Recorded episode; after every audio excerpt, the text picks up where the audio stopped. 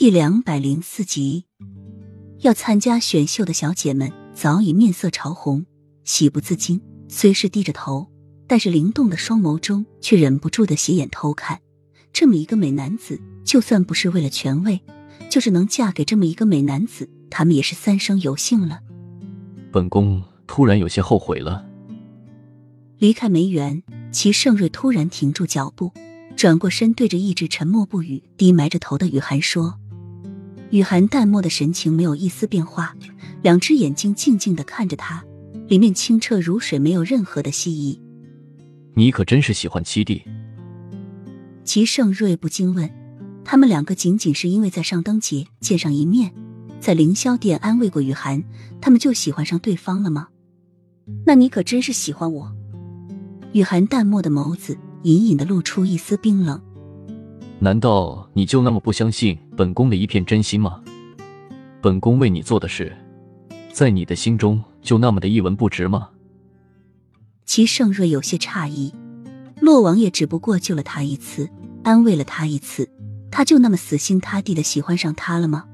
他做的不比齐洛绝多吗？雨涵却冷笑出声：“你用一对仿冒的西月耳环送给我，这就是你所谓的真心吗？”齐盛瑞一愣，随即暗淡眸子，语气也缓和一些。西月耳环是我母妃留给我的，我将它视如生命，只有我知道放在哪里，所以我只好让人仿造了一副，让你知道我的心。只要到了王府，我便将真的给你。那你给我了吗？雨涵反问。一个心机深沉、城府深的人，怎么不会编造谎言？齐盛瑞的眸子又暗了下去。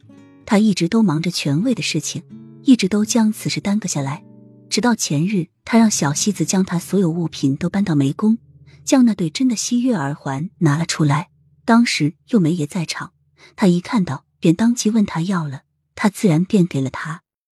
你就为了此事背叛我吗？明明说好让你在屋里等着我，我会牵着你的手在雪上漫步。但是你却和七弟在一起，还问他喜不喜欢你。齐盛瑞说到此时，暗淡的眸子又亮了起来，语气中还带着余怒。